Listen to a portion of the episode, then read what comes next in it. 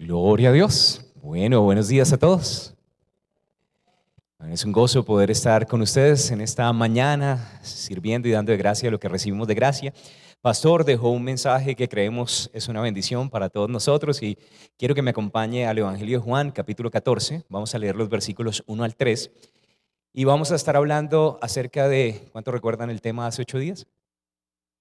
Ya casi llegamos. ¿Y cuál es la respuesta?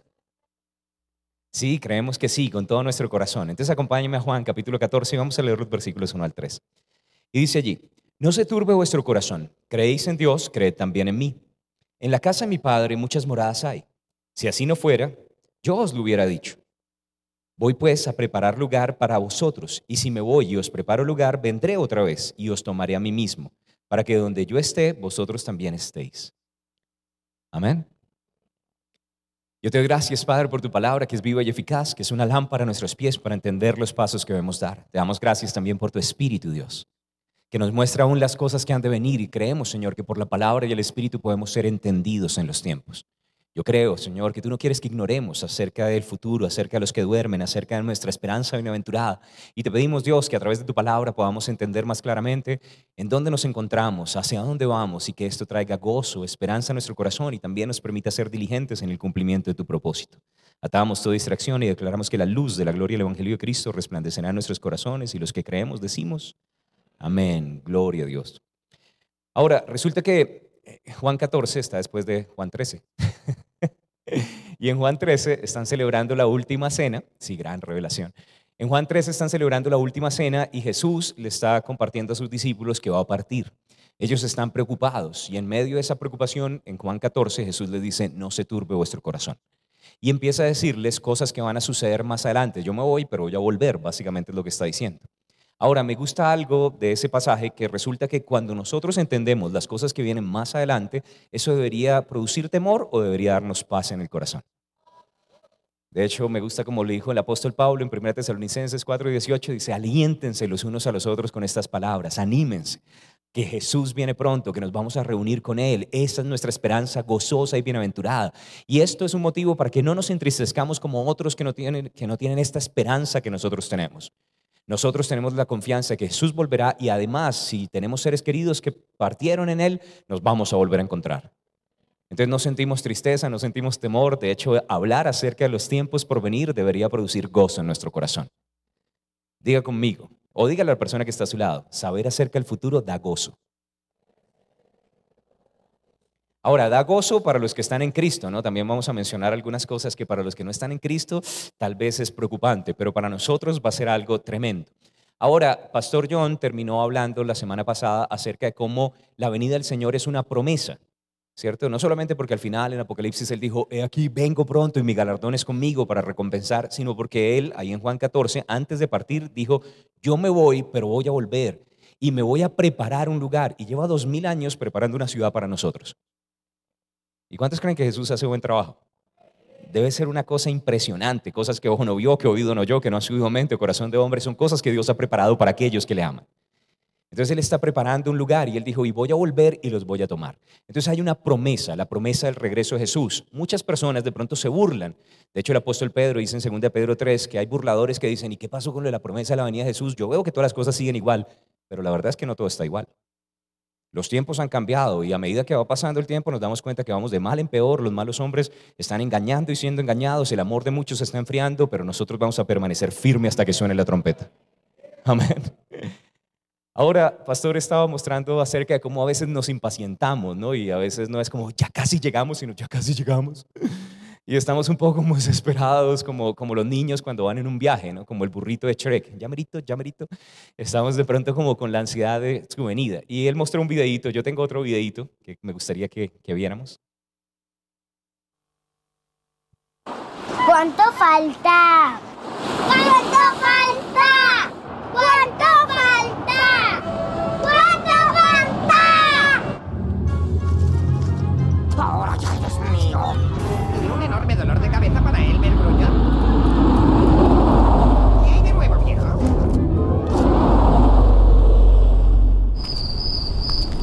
Chrysler Voyager. ¿Cuánto falta? ¿Cuánto falta? Ya llegaron. Gloria a Dios. Pero ahora, igual, quería mostrar este videito por un par de razones. Algunas personas de pronto en el cuerpo de Cristo están así todos desesperados, como cuánto falta, cuánto falta, como chinos ahí, re intensos, ¿cierto? Pero otros también se pusieron a ver de pronto tiras cómicas, cartoons, ¿cierto? Y se quedaron dormidos. No queremos ni desesperados ni dormidos, queremos es tener una expectativa anhelante de la presencia del Señor, amén. Diga a la persona que está a su lado, no te duermas. Jesús viene pronto, amén. Pero ¿cuántos entienden que sí debería haber algo así como los niños, como ya vamos a llegar, ya vamos a llegar, o como cuando uno va a salir del colegio, ¿cierto? Ya vienen las vacaciones y debería haber una expectativa anhelante por la venida del Señor. Pareciera que muchas personas de pronto están diciendo, no, eso no va a pasar, no va a suceder. Algunas personas en el cuerpo de Cristo ya ni siquiera están hablando de la venida del Señor, pero es importante porque hay una promesa Va a haber un proceso, recuerda, Jesús va a descender no hasta la tierra, eso va a ser más adelante cuando venga como rey, va a descender hasta las nubes y los muertos en Cristo resucitarán primero y luego nosotros, los que hayamos quedado, nos reuniremos con el Señor en el aire y así estaremos para siempre con Él. Y la Biblia dice que nos anima. Entonces hay un proceso, Jesús viene hasta las nubes, muertos primero, luego nosotros y vamos a estar allá celebrando las bodas del Cordero. Pero también hay un propósito. El propósito es que es necesario que nuestro cuerpo sea transformado porque este cuerpo corruptible y mortal no puede heredar la incorrupción e inmortalidad. Hay cosas de la gloria de Dios que usted no puede disfrutar con su cuerpo físico. Y Dios desea que usted pueda tener un nuevo cuerpo, que usted sea transformado para que usted pueda conocer todo lo que Dios tiene para su vida. Algunas personas se preguntan, bueno, ¿cómo va a ser ese cuerpo que vamos a tener más adelante? Quiero que me acompañe a 1 Juan capítulo 3 y vamos el versículo 2. 1 Juan capítulo 3 verso 2. Dice, amados, ahora somos hijos de Dios. ¿Ya somos hijos de Dios? Ahora, observe lo que dice después de eso. Dice, pero aún, y aún no se ha manifestado lo que hemos de ser. Todavía hay cosas que Dios quiere manifestar en usted, un cuerpo de gloria, quiere que usted sea resplandeciente. Dice, pero sabemos que cuando Él se manifieste, seremos semejantes a Él porque le veremos tal como Él es. Ahora quiero que observe eso. Dice que cuando Él se manifieste, llegará un momento en el que Jesús, el Rey de Gloria, vendrá en las nubes de gloria y cuando contemplemos a cara descubierta la gloria del Señor, vamos a ser transformados de gloria en gloria a su misma imagen como por el Espíritu del Señor. Ahora podemos verlo en oración, podemos contemplarlo cuando buscamos su presencia, pero también va a haber un día en el que el Rey de Gloria se manifestará y cuando Él se manifieste seremos semejantes a Él. Ahora observe esa frase, semejantes a Él, quiere decir que usted se va a ver como Jesús. Pero no está hablando del momento en el que Jesús se encargó y vino como el siervo sufriente, sino que Él ya murió y primicia de los muertos ha sido hecho, resucitó y ahora tiene un cuerpo glorificado y vamos a ser semejantes a Él en su resurrección. Vamos a ser semejantes a Él en el cuerpo que Él recibió después de vencer la muerte. Con ese cuerpo, Él se apareció a sus discípulos cuando estaban reunidos a puerta cerrada. No sabemos si atravesó la pared, si atravesó la puerta, si se teletransportó, pero parece ser que ese cuerpo no tiene las mismas limitaciones físicas que este cuerpo. Con ese cuerpo él pudo ascender a los cielos, no sé si voló o si estaba levitando, ¿cierto? Pero ese cuerpo tiene habilidades que nosotros en este momento no conocemos y solamente soñamos y tal vez soñamos porque recordamos cómo éramos antes de la caída. Es un cuerpo glorificado y con ese cuerpo una de las mejores partes es que le dijo a los discípulos, oye, ¿no tienen algo de comer? Y con ese cuerpo vamos a poder comer, yo no sé si café de Colombia, helados de crepes, churrasco argentino, pasta italiana, Evangelicen todas las mamás que puedan, por favor, por el amor de Dios. Pero vamos a celebrar la Pascua con el Señor, vamos a sentarnos a comer con Él y no solamente con Él, dijo que vendrán del norte, del sur, del oriente y del occidente, van a venir personas que a veces ni siquiera conocemos, pero vamos a encontrarnos con nuestros seres queridos, nuestra familia y también con la familia de la fe, con todas las generaciones de creyentes, desde Pablo, Pedro, Juan, y vamos a poder compartir con ellos para toda la eternidad. Ahora, yo no sé usted, pero esas son buenas noticias. Va a ser un tiempo de gozo, va a ser un tiempo de regocijo, va a ser un tiempo de bendición. Y la Biblia dice que nuestro cuerpo va a sufrir una mejora sustancial, que este cuerpo, si quiere escriba la referencia, 2 Corintios 5.1, dice, este cuerpo es como una carpa, un tabernáculo. Y si este cuerpo se deshiciere, vamos a recibir de Dios un edificio hecho en los cielos. Ahora, vivir en carpa o estar en carpa es chévere, pero por un ratico. Y este cuerpo es como una carpa, después de un rato se empieza a poner incómodo. Yo sé que cuando uno tiene 15, 20 años, de pronto no lo piensa tanto, pero después no, es que estemos viejos, sino crujientes, todo nos traquea. Pero gloria a Dios que vamos a recibir un nuevo cuerpo. Amén. ¿Cuántos están felices por el nuevo cuerpo? Ahora, quiero que veamos brevemente el, el mapa de los eventos por venir. Porque en la Biblia, de hecho, nos dice, ya Jesús vino la primera vez, pero volverá. La primera vez le dio una tremenda paliza al diablo.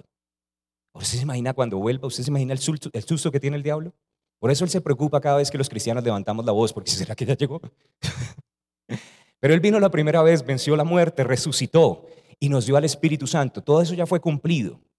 Su venida, su muerte, su sepultura, su resurrección y el derramamiento del Espíritu Santo.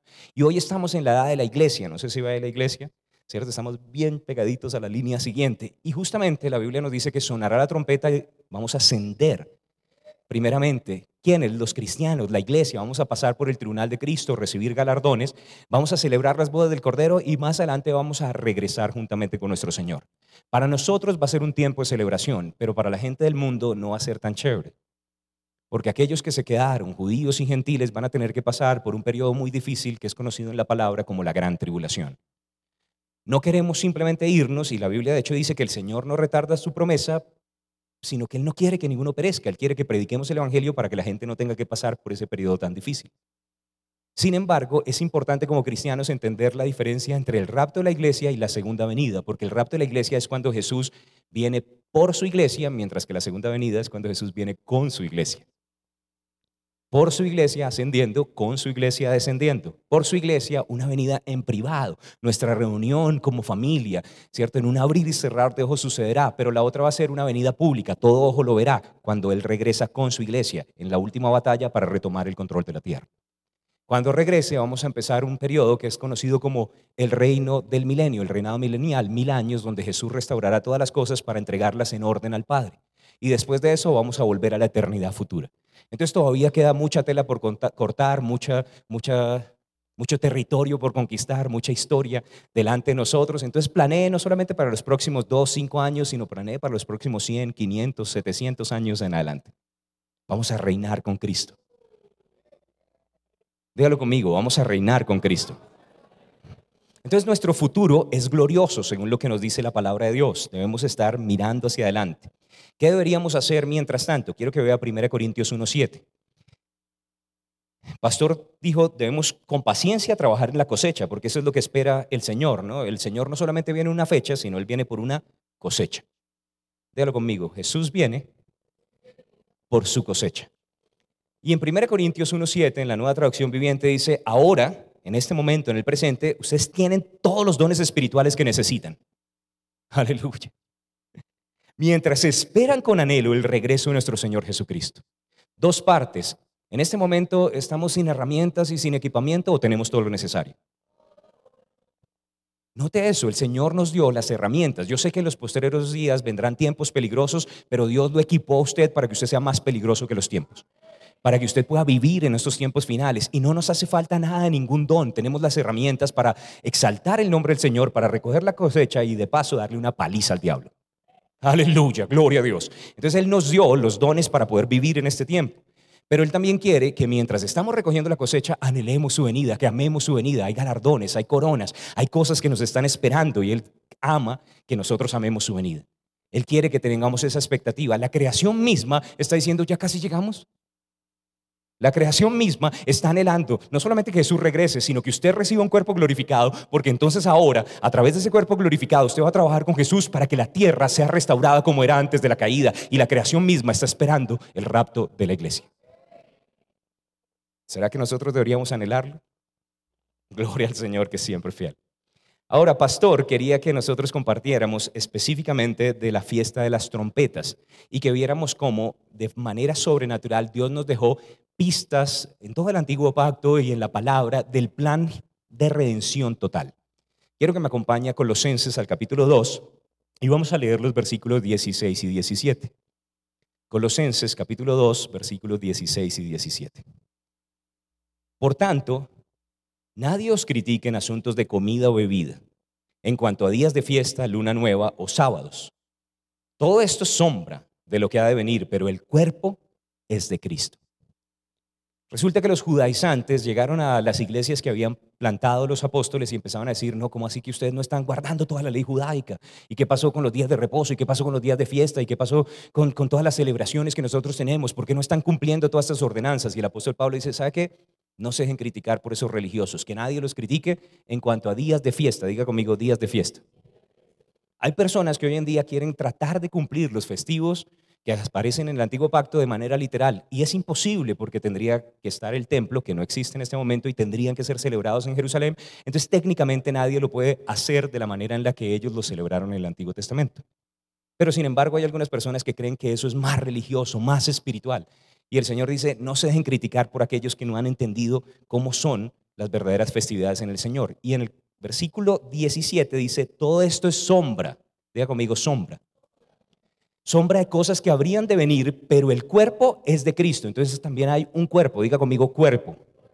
Entonces quiero mostrarle una grafiquita donde básicamente la sombra deja ver algunas cosas del cuerpo, pero no todo.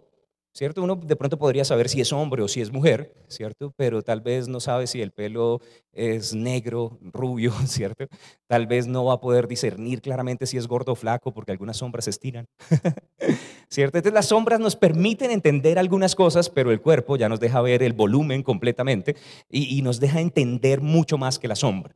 La sombra tiene que ver con ilustraciones que Dios dejó en el Antiguo Testamento, para que nosotros pudiéramos entender cosas que se iban a cumplir en Cristo en el Nuevo Testamento. Una sombra es solamente una lección objetiva. ¿Cuántos han servido en, Power Kids, en, en, Ministerio Infantil? Cuando uno sirve en Power Kids, normalmente si le va a explicar cosas espirituales a los niños, le toca volverse como Jesús, por parábolas, usar ilustraciones, coger y cortar, pegar y hacer un montón de cosas para que ellos puedan entender algunas verdades espirituales. ¿Alguien ha hecho eso? Explicar a través de ilustraciones cosas espirituales. Jesús lo hacía, ¿cierto? Y los maestros de escuela infantil probablemente entienden esos conceptos. Ahora, Dios, entendiendo que había un nivel de revelación menor en el Antiguo Testamento, en el kinder del Antiguo Testamento, Él utilizó un montón de sombras. Él utilizó ilustraciones. Ese era el Power Kids de, Dios. Es claro que se diciendo. Y allí todo lo que ellos celebraron lo hicieron históricamente, hicieron ciertos rituales, pero esos rituales apuntaban a nuestro Señor Jesús. El cumplimiento verdadero lo tenemos es en Cristo Jesús. Amén. Ahora, el cuerpo tiene dos partes. Tiene la cabeza, ¿cierto? Que es nuestro Señor Jesús, y el cuerpo, que somos nosotros, la iglesia. Y todo eso que ellos hicieron históricamente tiene un cumplimiento profético en Cristo y además tiene una aplicación espiritual para nuestra vida hoy en día.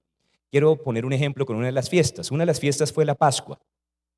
Cuando ellos celebraron la Pascua, sacrificaron un corderito, pusieron la sangre sobre las puertas y gracias a esa sangre el ángel exterminador no entró, pasó por alto las casas de los judíos y finalmente fue y murieron los primogénitos de los egipcios. Faraón y todo el pueblo estaba como tan compungido y al mismo tiempo asustados que le dijeron, por favor, váyanse. Y fueron librados de Egipto, fueron librados de Faraón en el momento en el que comieron el cordero de Pascua. ¿Cómo aplica eso a nosotros en Cristo Jesús? Cristo Jesús es el Cordero de Dios que quita el pecado del mundo. Él murió y su sangre aplicada a nuestras vidas fue para que el exterminador no nos pueda tocar. Él murió en lugar de nosotros. Y nosotros no simplemente fuimos rescatados de Egipto y de Faraón, fuimos rescatados del infierno y fuimos rescatados del diablo mismo y tenemos libertad gracias a la obra de la cruz. Ahora, ¿cuántos pueden ver ahí la sombra, el cumplimiento profético cuando Jesús entregó su vida por nosotros en la cruz y también la aplicación espiritual cuando usted recibe al Cordero, cuando usted come el Cordero, cuando usted dice, Señor Jesús, yo te recibo como Señor y Salvador, y el Cordero entra en usted y usted es fortalecido, sanado, librado, gracias a la obra de Cristo. Gloria a Dios. Entonces quiero que me acompañe, vamos a leer un par de capítulos. Uno es Levíticos 23, que habla acerca de los festivos, no lo vamos a leer todo por tiempo, pero un par de pasajes allí y otros para hablar de las trompetas es número 10. Acompáñeme a Levítico 23. Y en Levítico 23 vamos a leer los versículos 1 y 2. El Señor le ordenó a Moisés que les dijera a los israelitas, estas son las fiestas que yo he establecido y a las que ustedes han de convocar como fiestas solemnes en mi honor.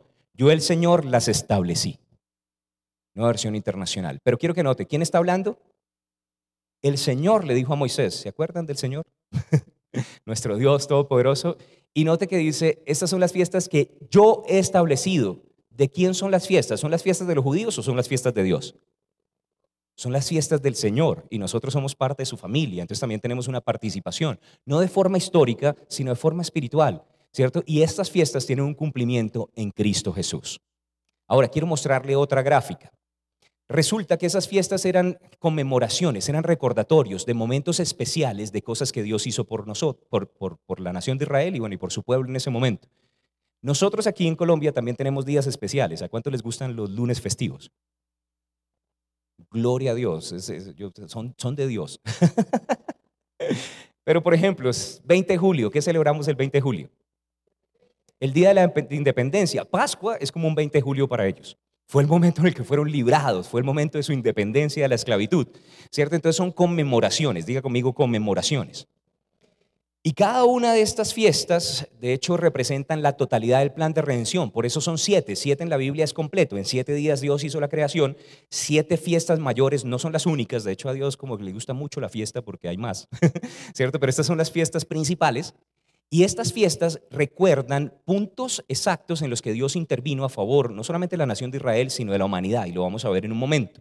Cada una de ellas tiene que ver con las cosechas. Ellos eran una comunidad agrícola entonces tenían tiempos de cosecha y habían dos cosechas grandes. Una, los frutos que eran sembrados en primavera y otros, los frutos que se daban en otoño.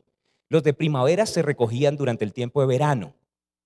Y ese tiempo de verano era conocido como el tiempo de la cosecha grande. Y la otra era una cosecha menor que se daba más adelante. Ahora, lo que quiero que observe aquí es que justamente todo lo que la- habla de las fiestas de primavera fueron cumplidas en la primera venida de Jesús.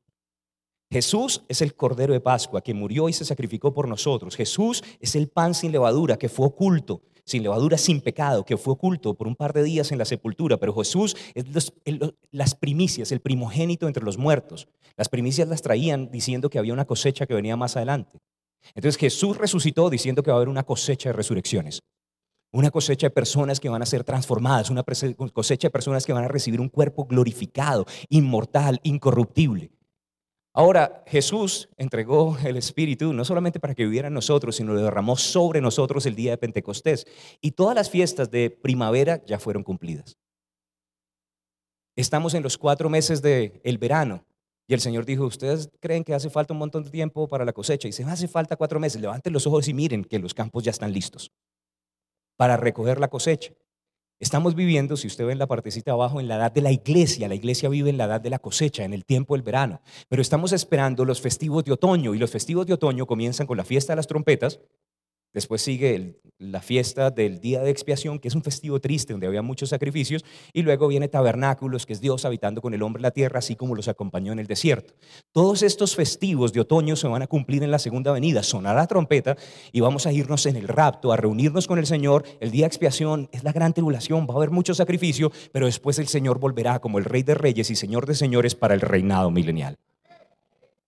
Ahora, cuando yo veo estas cosas, digo, la Biblia no es un libro cualquiera. La Biblia es sobrenatural. Solamente Dios, que ha visto el final desde el comienzo, lo puede anunciar con tanto detalle y con tanta precisión. Precisión. ¿Cuántos aman su Biblia? Yo quiero que diga esto, Padre Celestial, gracias por darnos una Biblia. Levítico 23 y vea los versículos 23 al 25. Habló Jehová a Moisés y le dijo, habla a los hijos de Israel y diles, el primer día del séptimo mes tendréis día de descanso, una conmemoración al son de trompetas y una santa convocación. Ningún trabajo de siervo haréis y presentaréis una ofrenda quemada a Jehová.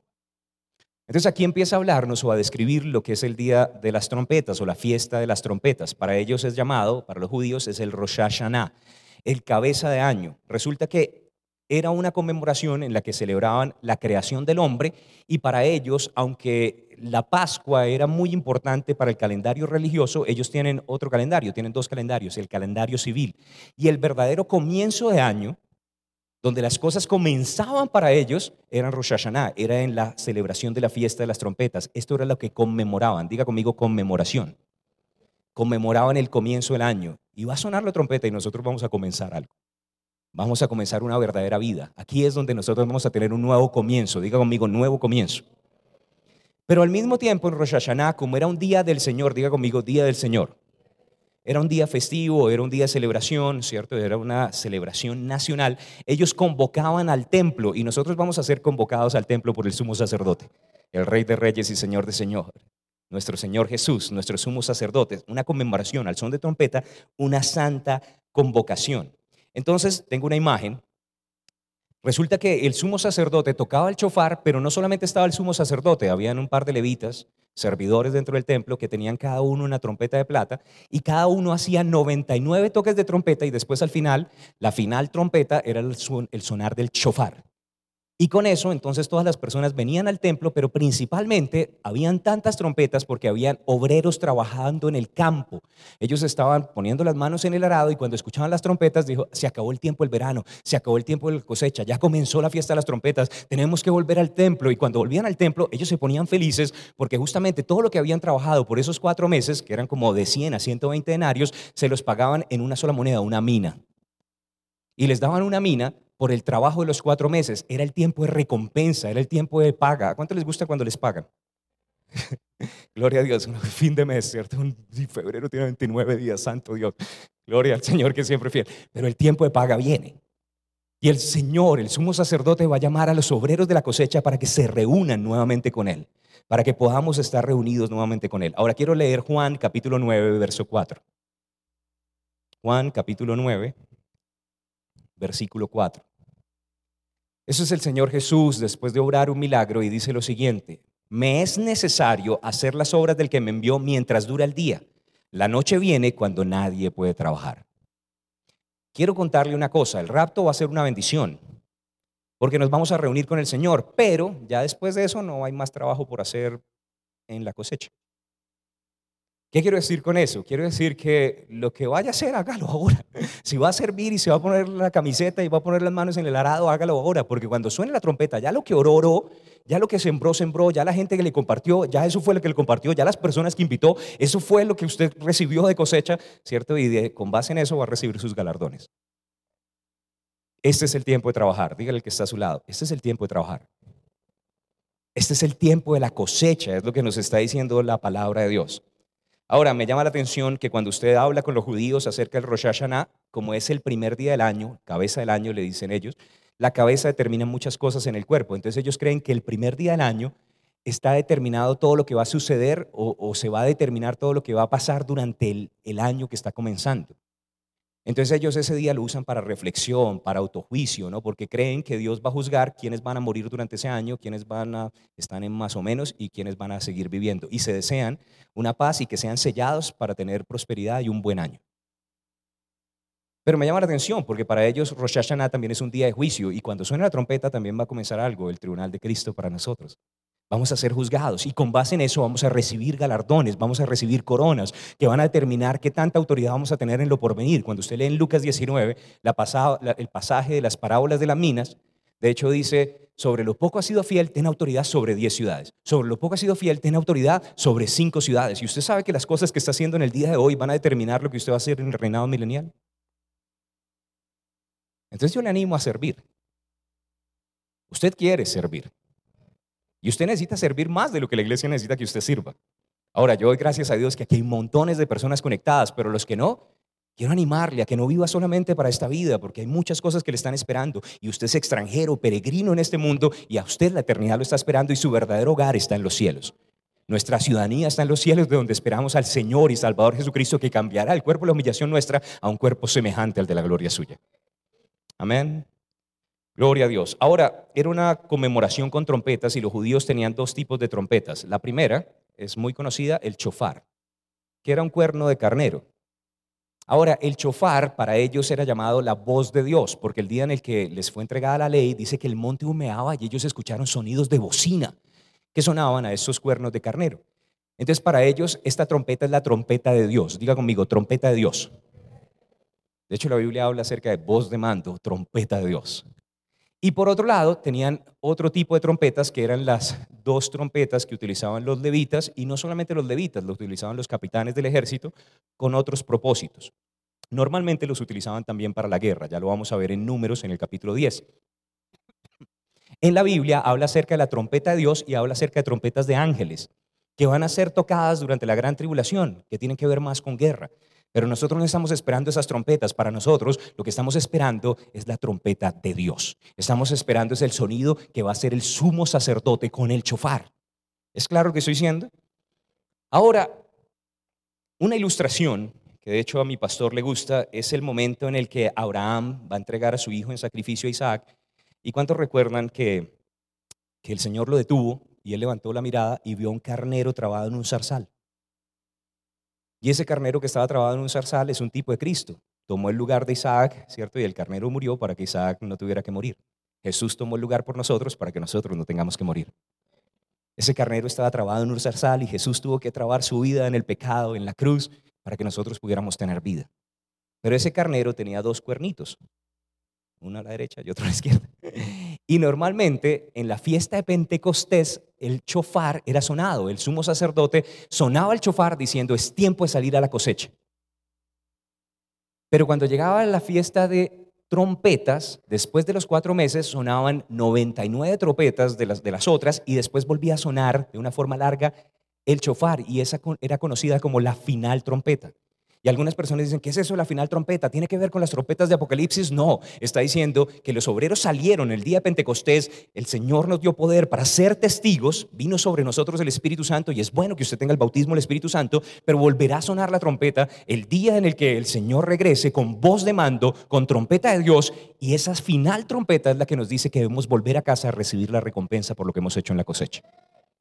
Gloria a Dios que siempre fiel. Ahora, a mí esto me parece sobrenatural, todos los símbolos, cada una de esas cosas, cómo se van cumpliendo a través de los tiempos. Números, capítulo 10, y voy a leer un par de versos, no todos, pero por lo menos el verso 2, tal vez el 9 y el 10. Números 10, verso 2.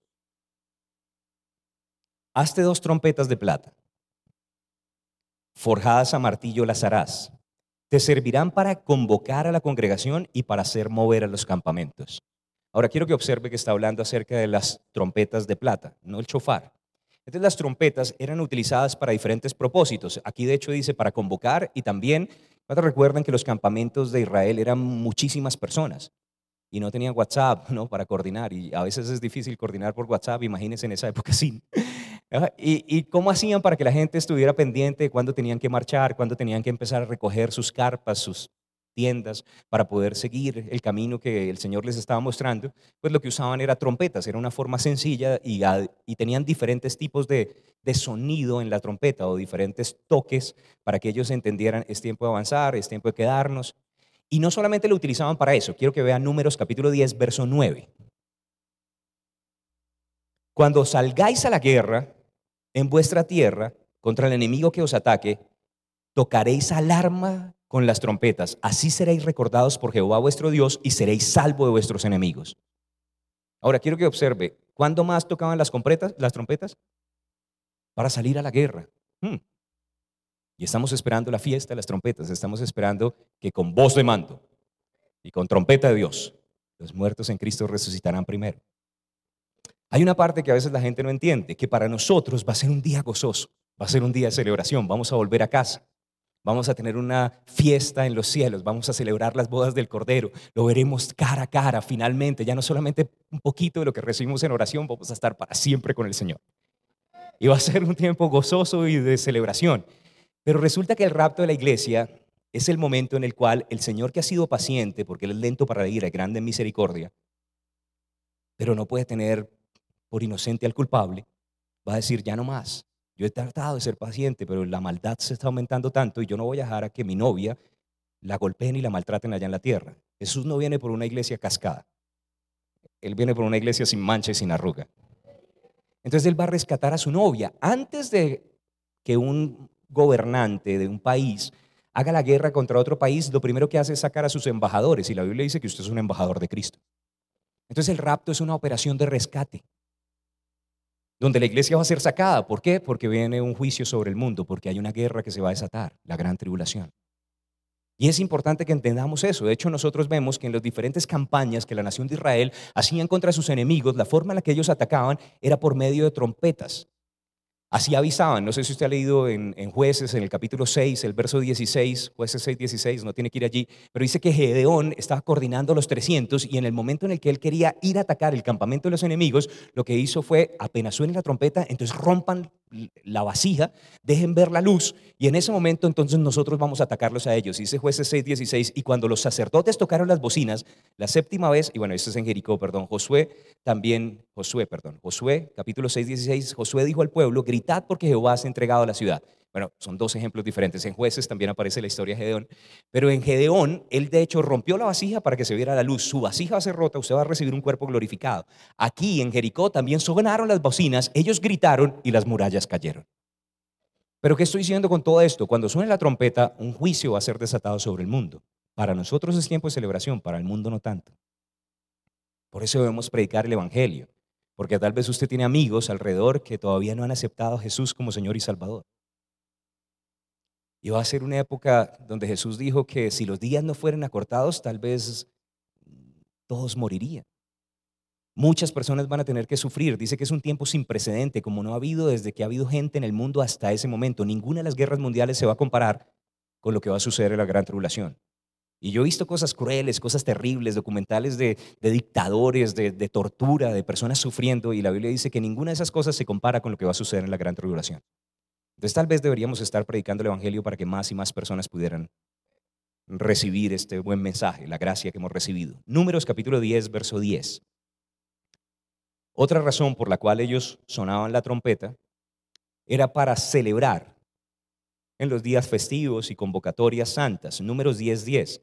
dice, en vuestros días de alegría, como en vuestras solemnidades y principios de mes, tocaréis la trompeta sobre vuestros holocaustos y sobre los sacrificios de paz, y os servirán de memorial delante de vuestro Dios, yo Jehová vuestro Dios.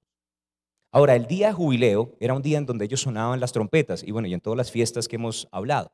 El jubileo representaba el momento donde las personas que habían sido esclavizadas podían salir a libertad. Y cuando suene la trompeta, nosotros vamos a celebrar nuestro jubileo. No más esclavitud del cuerpo, no más esclavitud de la tierra, no más esclavitud del pecado, no más tener que lidiar con el diablo. Vamos a recibir un cuerpo glorificado, vamos a estar con el Señor, vamos a seguir al capitán de la salvación. Él vendrá con un ejército, con ángeles y nosotros con un cuerpo inmortal, incorruptible y vamos a venir a la última gran batalla. Entonces nuestro jubileo, nuestro día de celebración viene. Y una de las celebraciones importantes que ellos hacían normalmente era cuando, cuando tenían una boda, en una celebración de boda. Y en las bodas de los judíos, normalmente el varón judío se comprometía, se llevaba el pacto, se iba a construir una casa. Cuando el papá le daba el visto bueno, volvía a recoger a la novia. Porque si era por el joven, el joven se venía corriendo a buscarla, ¿cierto? Y si fuera por Jesús, él ya vendría corriendo a buscarlo. Pero entonces el papá es el que estaba pendiente si la casa estaba terminada y por eso el día y la hora nadie lo sabe sino el padre en su sola potestad. Pero cuando ya el padre le daba el visto bueno, él iba con unos amigos y los amigos comenzaban a gritar iban con trompetas, iban sonando las trompetas porque tampoco había cómo avisar, no podían llamar, no podían mandar un mensaje de texto y entonces la novia no sabía cuándo iba a venir, pero cuando sonaba la trompeta, la novia que estaba en la casa del papá trabajando en la finca, trabajando en la cosecha, tenía que el vestido que había estado armando, lo tenía que recoger porque ahora venía el tiempo de la boda en la casa del papá del novio y entonces el novio se sacaba de la casa de su papá para llevársela a la casa del padre de él y allí celebrar la boda. Y así viene Jesús. Jesús viene para una celebración. En los días de fiesta va a sonar la trompeta y él va a empezar a anunciar, la novia ya está lista. Y esa novia que estaba trabajando la cosecha, los obreros de Igleco, van a tener que recoger los vestidos, las acciones justas de los santos para ir a reunirse con el Señor a celebrar las bodas del Cordero. Apocalipsis 19 dice, gocémonos y alegrémonos porque han venido las bodas del Rey. Y a su novia se le ha concedido que se vista de lino fino, limpio y resplandeciente, y el lino fino son las acciones justas de los santos. Oh, viene celebración. Y la gente dice, ¿y ser cristiano no lo dejan ir de rumba? Nadie se imagina la rumba que nos vamos a dar con el Señor, porque al Señor le gustan las fiestas. De hecho, les ordenó que celebraran fiestas.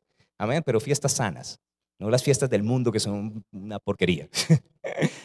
Ahora, uno más, Primera de Reyes, capítulo 1, o un ejemplo más de por qué sonaban las trompetas. Todavía tengo un par de versos, pero en Primera de Reyes quiero que vea en el capítulo 1, el verso 34.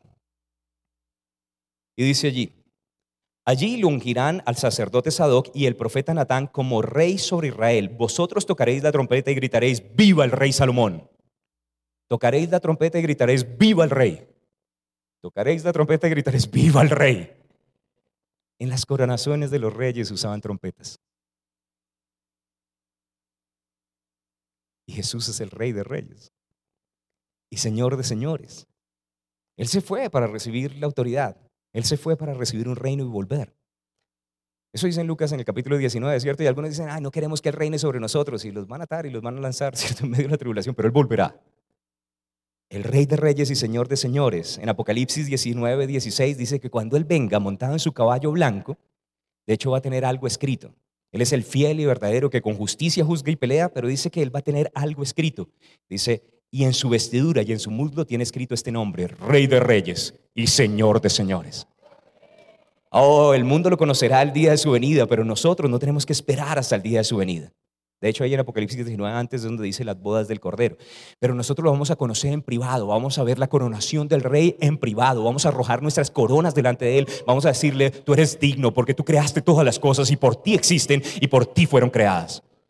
Y sonará la trompeta y el rey de reyes se manifestará primero a nosotros y más adelante al mundo. Ahora, ¿qué estamos diciendo con todo esto? Básicamente que el rapto es el cumplimiento de las fiestas de las trompetas. Pero se acuerda que venía trompetas y después de eso venía día de expiación y después de eso tabernáculos. Para ellos son Rosh Hashanah, Yom Kippur, Sukkot. Y todas estas fiestas, si usted observa en el calendario ahorita de este año 2024, vienen seguidas. Cuando se da la primera, ¿cierto? Pasan nueve días y se da la segunda y pasa una semana y se da la tercera. Son básicamente tres semanas de festividades.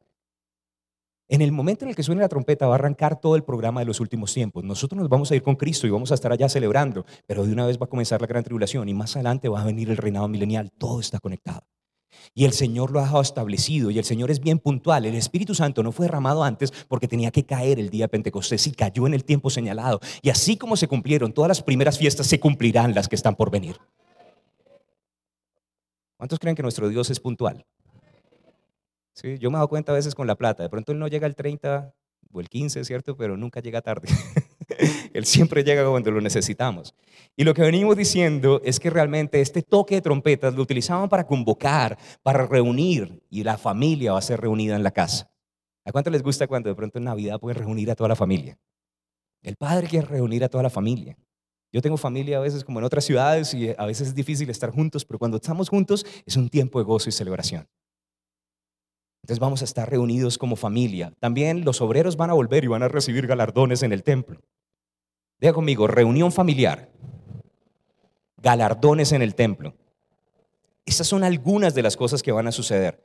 También es un día de fiesta, un día de boda, un día de celebración, pero también es un día de coronación donde vamos a poder ver al Rey de Reyes y Señor de Señores. Y por otro lado, también es un día de alarma donde comenzará una guerra contra el sistema de este mundo, porque el diablo usurpó algo de autoridad y no la quiere soltar. Y así como Faraón no quería soltar a la nación de Israel y tuvieron que venir algunos juicios, Dios va a tener que juzgar para que el diablo suelte la tierra. Pero al final el rey volverá y muchas gracias a todos ustedes, anticristo, gobernantes, pero ya llegué yo, entreguen. y tomará nuevamente el control de la tierra. El rey de reyes y señor de señores. Un verso más, 1 Tesalonicenses, capítulo 5, versículos 9 y 10. ¿Alguien está recibiendo algo de esto? Gloria al Señor. A mí me bendice un montón la palabra. Es impresionante. Dios es impresionante. Él anuncia lo por venir desde el principio. Primera Tesalonicenses capítulo 5, versículos 9 y 10. Y dice allí la Biblia, la palabra de Dios, Dios no nos ha puesto para ira. ¿Por qué no vamos a pasar por la gran tribulación? Porque la tribulación es juicio para aquellos que rechazaron a Jesús. Pero gloria a Dios por la sangre del Cordero, que nos libró y nos librará. Dios no nos ha puesto para ira, sino para alcanzar salvación por medio de nuestro Señor Jesucristo, quien murió por nosotros para que ya sea que vigilemos o durmamos, vivamos juntamente con Él. Ahora, solo hay dos opciones, vigilar o dormir. Yo prefiero vigilar, Señor. Pero eso es lo que estamos haciendo en este tiempo, estamos velando, estamos anhelando su venida. Para nosotros es un tiempo de gozo, para, la, para el mundo lastimosamente termina la de la gracia y va a comenzar otras cosas más adelante, ¿cierto? La gran tribulación para ellos y después el reinado milenial que va a ser otra vez un tiempo de bendición. Pero nosotros no estamos puestos para ir. Nosotros no nos asustamos cuando leemos Apocalipsis 6, 7, 8, porque van después de Apocalipsis 4. Sube acá una voz que llama a los cielos y nosotros subiremos antes. Y todas esas cosas terribles que a veces vemos y la gente dice, el fin del mundo, gracias a Dios no vamos a estar allí porque la sangre del Cordero nos ha lavado. Pero al mismo tiempo deberíamos tener compasión por las personas que no tienen a Cristo porque ellos podrían terminar pasando por este tiempo y tal vez no la logren. Entonces predíquele a sus familiares, predíquele a sus amigos, comparta acerca de la salvación que hay en Cristo y también cuénteles que Jesús no solamente vino, sino que Él volverá. Gloria al Señor que siempre es fiel. ¿Podemos ponernos de pie, por favor?